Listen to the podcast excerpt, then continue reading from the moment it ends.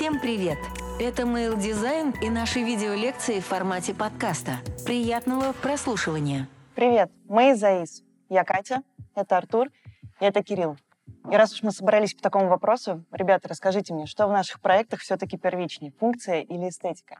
Понятно, что мы сейчас можем ответить и то, и другое, но все-таки давайте представим, что у нас есть там, ограничения, и нужно выбрать что-то одно и приоритизировать, и что важно для нас, для наших клиентов, э, чтобы мы предлагали какие-то технологичные э, решения, которые будут решать задачу пользователя, или все же э, некое новое видение продукта, которое будет вызывать отклик в сердцах. А, лично мне всегда была ближе эстетика. Ведь голый функционализм — это так сухо и холодно. Нет, возможно, даже в архитектуре функционализма можно и найти некую эстетику, но главенствует там все равно утилитарность. А мне не хотелось бы жить в мире, который насквозь подчинен этой философии. В своих же проектах я стараюсь нисколько не забывать о важности функции, но и пытаться найти наилучшее решение через призму эмоций и эстетики. И вот один из недавних как раз кейсов, э, Price.ru, когда мы искали брендинг э, для этого маркетплейса, ему, как никому другому, лучше подходила метафора наклеек, вот этих стикеров с ценниками, которые так все помнят, наверное, с детства. И мы придумали этот фирменный стиль, мы провязали его через весь сайт, через все каналы коммуникации э, с клиентом, и, на мой взгляд, получилось очень живо, ярко и действительно запоминающийся. Тут интересная история, что многие использовали этот прием, но вот именно на прессе он заиграл прям заиграл. Как, как будто бы он летал в воздухе и ждал своего часа, и вот появился прайс, и вы это просто залепили, получилось очень круто. Но это про контекст, потому что это отсылка вот к этим вот этикеткам, и опять же, да, если мы подумаем, то, что всего, чего мы делаем, есть контекст. Это, не знаю, там, контекст времени, ситуации, потребностей, и если уж так подумать, то контекст диктует выбор за человека, либо там, наоборот, человек принимает выбор, находясь в контексте. И уже, наверное, банальный пример на сегодняшний день — это пандемия. Уж простите, что я опять про нее вспоминаю, точнее, не отпускаю, куда без нее. Куда без нее.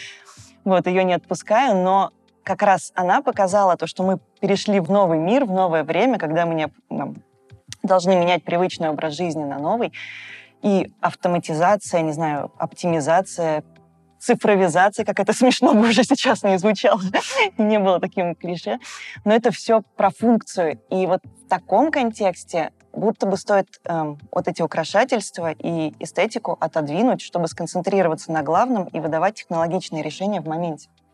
Ну, это вот важный момент про технологичные решения в моменте. Мы тут можем вспомнить как раз-таки э, знаменитую историю про Skype, то, что это один из первых продуктов видеосвязи в принципе на рынке. Все мы с вами разговаривали с бабушками, дедушками, родителями, с друзьями на расстоянии. Это было вообще сколько лет назад. Я О. себя помню еще студентом, когда мы там созванивались с родителями, и было вообще здорово. Мне бабушка до сих пор в скайпе пишет. Да мы тоже, ну только так, по-другому никак. Но история здесь в том, то, что вот случилась как раз-таки эта пандемия, и казалось бы, скайп должен был просто полететь и стать просто must-have.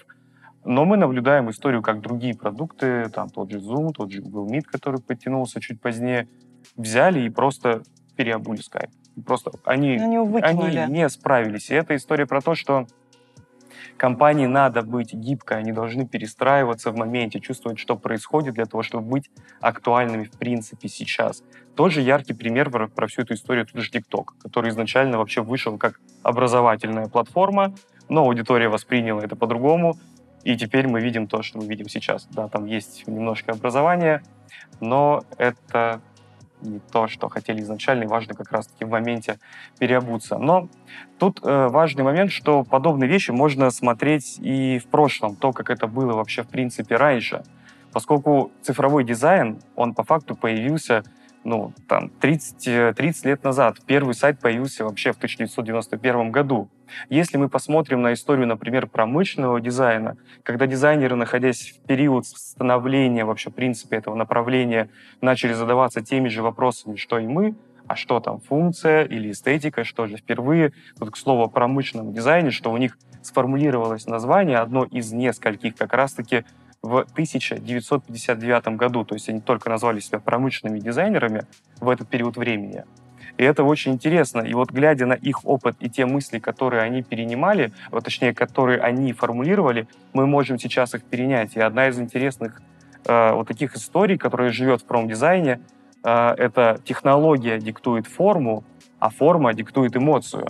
Мне этот подход очень близок, потому что его можно интерпретировать как раз-таки на нашу работу, где во главе может стоять функция, но она строится на потребности и на технологиях. И это прям очень интересно. Да, у меня, кстати, еще сейчас вспомнился пример про когда функция все-таки сдвигает немножко эстетику и э, ну, все, все равно это все про эмоцию. А, например, в контексте покупки чего-либо, да, то есть мы можем нарисовать очень красивую форму для ввода номера карты, я не знаю, ну, потратить много сил и сделать реально классный шот, который будет там максимально от лайка, не знаю, если можно так сказать, на дребле. И дизайнер приложит действительно очень много усилий. Можно взять просто нативную кнопку «Оплатить с помощью Apple Pay».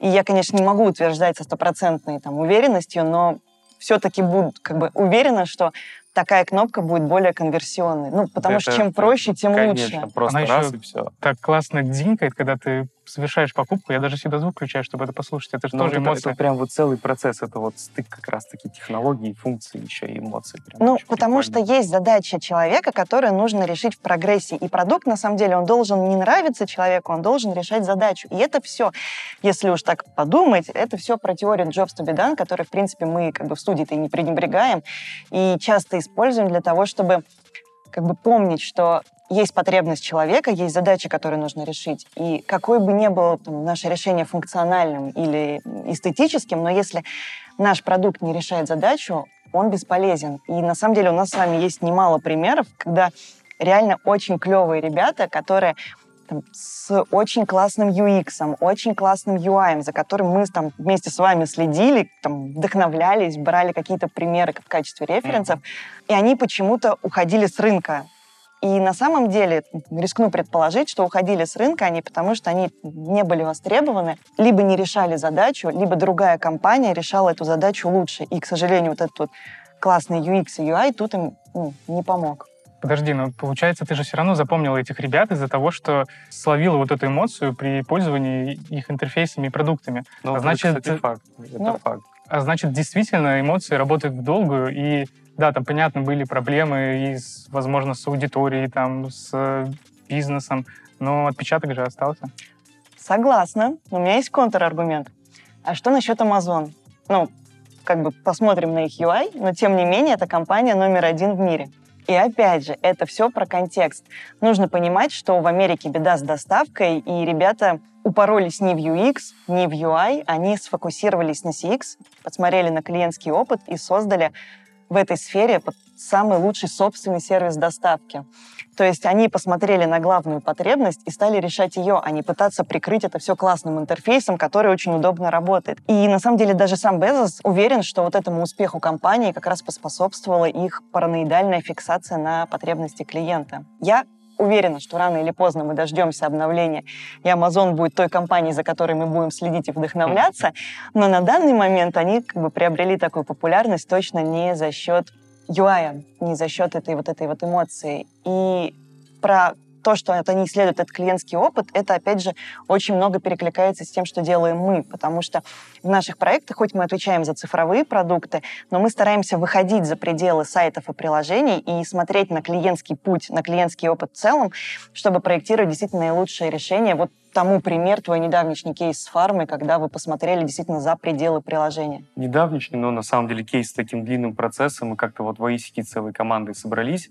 Мы периодически, ну, вы знаете, собираем инициативные группы, вместе дизайнеры, исследователи, аналитики, все огромной пачкой и начинаем... У нас про... много, да. Да, генерить на различные темы, а как это на самом деле работает сейчас, как это может работать в будущем.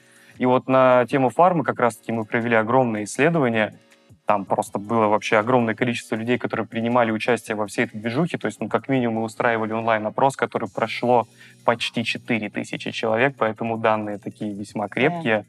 Вот. И один из, даже, наверное, назову несколько интересных инсайтов. А, вот, например, а, исследование показывает, что большинство пользователей вообще, в принципе, когда нуждаются в потребности что-то купить, они приходят в аптеку, и они знают, чего они хотят. Но если чего-то этого вдруг не оказывается, они впадают в ступор. Они не знают, что делать. И в аптеках, в офлайне понятно, что есть консультант, который поможет, может спросить, там, тебе как-то посоветуют. Но если мы говорим про онлайн-сервис, консультанта нету. Тут как бы есть пользователь, есть интерфейс перед ним. Как решать? эту проблему в онлайне. Ну ведь класс, вы вот если бы не провели бы вот это исследование, не посмотрели на жизнь клиента до входа в приложение да. и после входа выхода из приложения, вы бы даже этого инсайта не получили бы. И вот это очень интересно. Еще очень интересный инсайт, если посмотреть на Яком в целом, как он проектируется, как он выглядит сейчас. Это есть какая-то баннерная зона, зона маркетинговой коммуникации, есть какие-то витрины, популярные товары, есть акции. И когда начинаешь вот через путь пользователя про проектировать подобный сервис для фармы, ты понимаешь, что так они зачастую знают, что хотят, им кроме поиска ничего не надо. А еще интересный момент, что им не нужна витрина акций. И она просто не востребована, потому что, ну вот, ой, куплю-ка я себе сегодня капли с 10% скидкой. Ну, то есть сложности. При этом такие витрины есть у нас, мы их смотрим, мы их видим, и они есть, и там просто вот думаешь, кто это покупает, наверное, очень какой-то больной человек.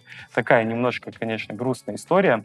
Но возвращаясь немножко обратно в нашу историю, эмоции в дизайне, о них уже говорится очень-очень-очень давно. То есть, опять же, я хочу посмотреть немножко в прошлое, вспомнить то, как это было вообще в графическом дизайне, то, как это было в том же в моем любимом промышленном дизайне.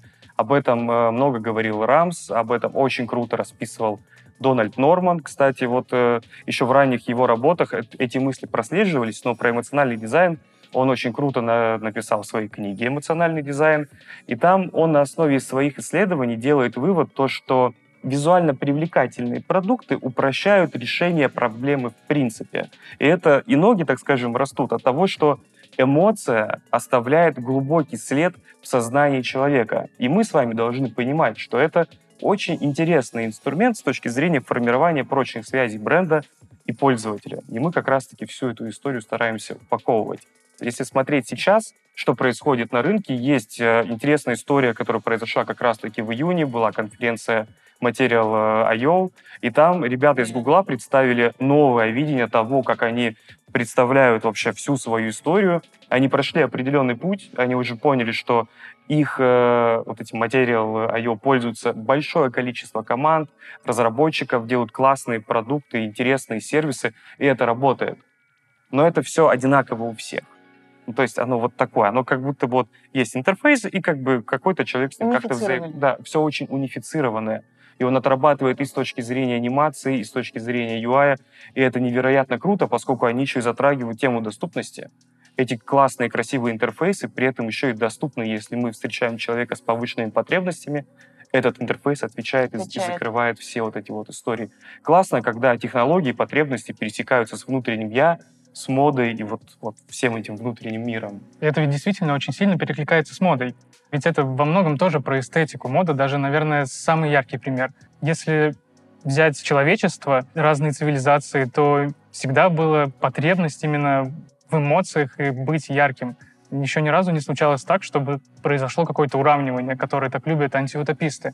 Менялся, наверное, только источник вот этой эмоции. Если там в древнем мире, там в древнем Египте это были цари, вельможи, все в золоте, а в Советском Союзе, который на вид такой вроде бы серый, однообразный, скучный, все равно находились яркие ребята, стиляги, которые выделялись, э, форцовщики, которые вот доставали эти артефакты э, из Запада и приносили в этот мир.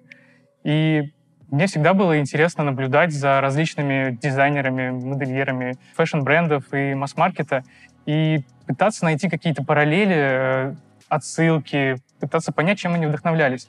И если вот взять, например, и рассмотреть э, последний образ Кани Веста с его презентации последнего альбома в Атланте, то тут очевидная отсылка на аниме Акера, и он да, ни разу да, признавался в том, что он фанат этого аниме. Это красная куртка, прям как у главного героя. Маска на лице — это некий протест против э, стереотипов внешности и расовой дискриминации, что в свою очередь отсылает к маске на. И изначально это вообще была некая функция, то есть он был очень скрытный человек, и для него было очень важно, чтобы вот то, что он делает, не отождествлялось с человеком, который это носит. Поэтому модели скрывали лицо. И только потом, э, спустя время, это превратилось уже в эмоцию, то есть в некую эстетику. И даже в последних коллекциях Мейсон Марджеллы есть эти маски. И еще хотелось сказать про э, вот этот кейс э, Жак Мюс. Вам не знаком этот э, тюльпанчик? Нет. Это на самом деле минутка гордости. Это работа русской иллюстраторки Ирки Бырки. Буквально в интернете по хэштегам ее нашли. Э, менеджер Жак Мюс связался с ней и получился такой классный коллаб. Прикольно. И мода — это во многом про цикличность. Все мы застали, ну, может быть, не все, но эпоху скеоморфизма. Если там это был э, технический триггер, который вот э, был как переходный период, э, появились тачскрины, нужно было привыкать к новым интерфейсам, и там это было оправдано, то вот совсем недавний тренд на неоморфизм — это тренд, который не обусловлен практически ничем, кроме как скукой, наверное, дизайнеров или Ностальгия. такой ностальгией, да, по тому Но времени. все такие, э, как это Просто надоели плоские интерфейсы, захотелось привнести туда что-то, но это просто смена тренда. Поменялся контекст, но что-то вернулось. И интересный тоже момент вот про последний шот. Его даже выставили на Foundation в качестве NFT токена э, за один эфир, и даже там он особо не востребовал какой-то популярности. Ну, может быть, когда-нибудь. Да, и еще в моде есть такое интересное свойство, наверное, это когда функция — это и есть эстетика. То есть единственный смысл какой-то вещи, объекта — это чтобы приносить удовольствие. Вот, например, сумочка Jacquemus, в нее практически ничего не помещается. Я не ничего. Знаю. А, но она просто приносит кучу удовольствия владельцу и, я уверен, различные эмоции окружающим. Ну вот она отлично, в принципе, и выполняет свою функцию. Но вот если говорить про моду или про тренды как раз-таки в digital направлении, то это такая история, она на самом деле очень скользкая. Если мы сейчас наблюдаем наши HR-процессы, то мы видим огромное количество портфолио разных ребят разного уровня, и они зачастую одинаковые. То есть у кого-то там завод ювелирки, у кого-то Nike обязательно, кто-то делает какой-то fashion, дашборды, дашборды таск-трекеры, и они все такие одинаковые, в них нет вообще ничего, и это ошибка большинства начинающих дизайнеров. И вот когда к нам приходят новые люди, ну вот первое, что мы хотим в них сформулировать, то, что, ребята, не надо слепо следовать трендам. Надо учитывать то, кто наш клиент, о чем он говорит вообще своей аудитории и как это должно трансформироваться, через что это должно проходить, через какие стилеобразующие элементы, вот тот дизайн, который мы потом будем передавать, собственно, нашему клиенту. Это очень важно. С другой стороны, есть история про так называемую гипернормализацию, при которой мы сейчас видим повсеместную такую утилитарную историю, повсеместные процессы оптимизации, которые тоже просто-напросто убивают какую-то вот эту вот эмоциональную сторону в пользу абсолютной функции. И вот с точки зрения механик взаимодействия, это, конечно, хорошо, потому что чем меньше пользователю надо чего-то учить, чем больше он видит чего-то знакомого, тем лучше с точки Считается. зрения да, погружения как раз-таки пользователя в новый контекст. Но с точки зрения уникальности, это вообще просто фиаско. И вот у нас получается, с одной стороны, есть тренды, которые супер не уникальные, с другой стороны, есть вот это вот какая-то невероятная унификация. Что же, собственно, делать, казалось бы? Можно снова посмотреть э, в сторону, что вообще происходит. С подобной историей столкнулся Голливуд, когда в начале нулевых появилось, скажем так, новое направление в цветокоррекции, которое сработало и стало нести огромные суммы денег. Это Tila Norwich, это когда у нас идет сочетание такого телесного с таким зелено синим цветом, и если посмотреть на все там какие-то большую часть блокбастеров, мы видим, что они все в одинаковой цветокоррекции. То есть по факту это такой некий цветной зашквар. И многие в кинематографе его не очень любят и такие, ну типа, ну это ну, Голливуд, ну типа ни о чем.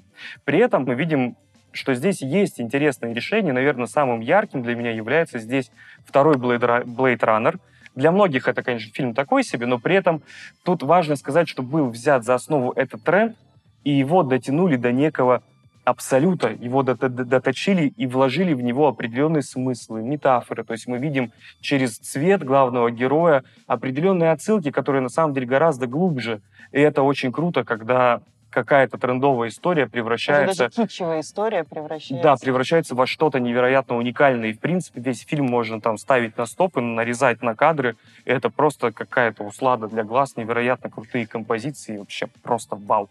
Но это сугубо мое мнение, как говорится, на вкус и цвет. Э, Фломастеры разные. Да. Вкус, он на самом деле вообще мешает всем. Он мешает дизайнерам, он мешает маркетологам, он мешает продукт-оунерам. И по итогу он просто-напросто мешает бизнесу. Ведь насмотренность — это такая некая шкала внутри человека, которая очень субъективная. И чем больше он смотрит и замечает вокруг прекрасного, тем он тоньше настраивает это свое чувство вкуса. Но, на мой взгляд, это ловушка, потому что, с одной стороны, это помогает быстрее доставать решения из своей библиотеки решений в голове, но в то же время и мешает принимать какие-то контринтуитивные решения. И очень классно, когда чувство вкуса совпадает э, с проектом или задачей, который О. делает дизайнер. Это, ну, возможно, наверное, самое счастливое э, состояние для него.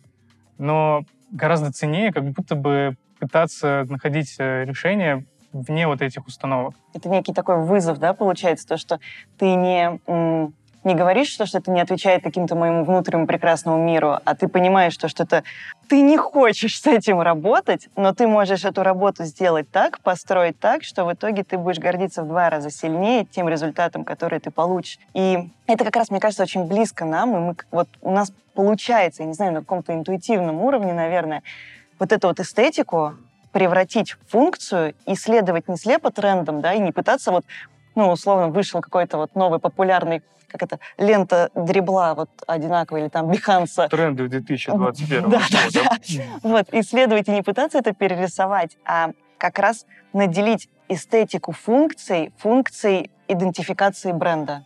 Вот чтобы как раз человек понимал, да, вот сейчас я именно там на этом банке, сейчас я там вот именно в том магазине. Я бы тут добавил, то, что это все-таки осознанное решение, осознанный путь, через который мы проходим, ну, не только мы как дизайнер проходим, это мы как клиент, мы как аудитория, мы это делаем совокупно.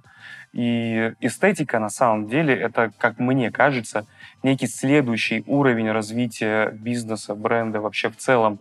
Поскольку тут важно понимать то, что когда история только начинается, когда мы идем в какой-то стартап или это какой-то новый продукт, то важно в первую очередь выполнять функцию, которая востребована нашей аудиторией, нашими пользователями. Но когда бизнес начинает расти, он начинает конкурировать вообще уже на, на другом уровне, начинает, они начинают конкурировать уже за внимание аудитории в целом, тут уже эстетика выступает просто сверхмощным инструментом, который как раз-таки и формирует вот эту вот прочную эмоциональную связь. Да. Даже вот возьмем в пример. Вот все слушают музыку. Механики внутри плееров одинаковые. Включил, переключил, нашел трек, сохранил и так далее. Подборочка, в принципе, работает тоже одинаково. Ну, Да, ну то есть механики одинаковые абсолютно, но при этом у нас есть Яндекс Музыка, у нас есть Spotify, у нас есть там iTunes, э, есть какой-то там гугловский, Google Music, YouTube, какие-то непонятные истории, они есть. И у каждой из них есть своя какая целевая аудитория. То есть я попадаю как целевая аудитория в Spotify. Spotify для меня бро. Ну, то есть я смотрю на эту коммуникацию, я понимаю, что вот эта история, она про меня, и поэтому я этим пользуюсь. К чему хочется здесь привести, то что вот когда мы занимаемся всеми этими процессами генерации, понимания функции эстетики, важно учитывать, в каком контексте на самом деле все это происходит, какая целевая аудитория, какая региональная принадлежность, что вообще сейчас нас окружает в целом, какие технологии, какие ограничения, как это работает. И только потом уже задумываться, там, вот, как из этого всего вытекает функция, как это все упаковывается в эстетику и какую эмоцию формирует. Ребят, ну все-таки мы здесь можем на самом деле рассуждать бесконечно. Вы мне на вопрос-то ответите. В итоге у нас сейчас что на первом плане, функция или эстетика? Это неразрывные истории. На самом деле во главе-то должен стоять контекст, потому что именно контекст, ситуация все-таки определяют то, какой будет функция и какой будет эстетика. Ну А- да, если так подумать, контекст, слово контекст звучало в каждом нашем, Да? в каждом Да, нашем да, предложении, да, да, даже Не, не, не фразе, а прям, да, через слово. Ну что, контекст. Вау! Контекст. Ребята, И смотрите на контекст. Контекст, контекст. Контекст, контекст. И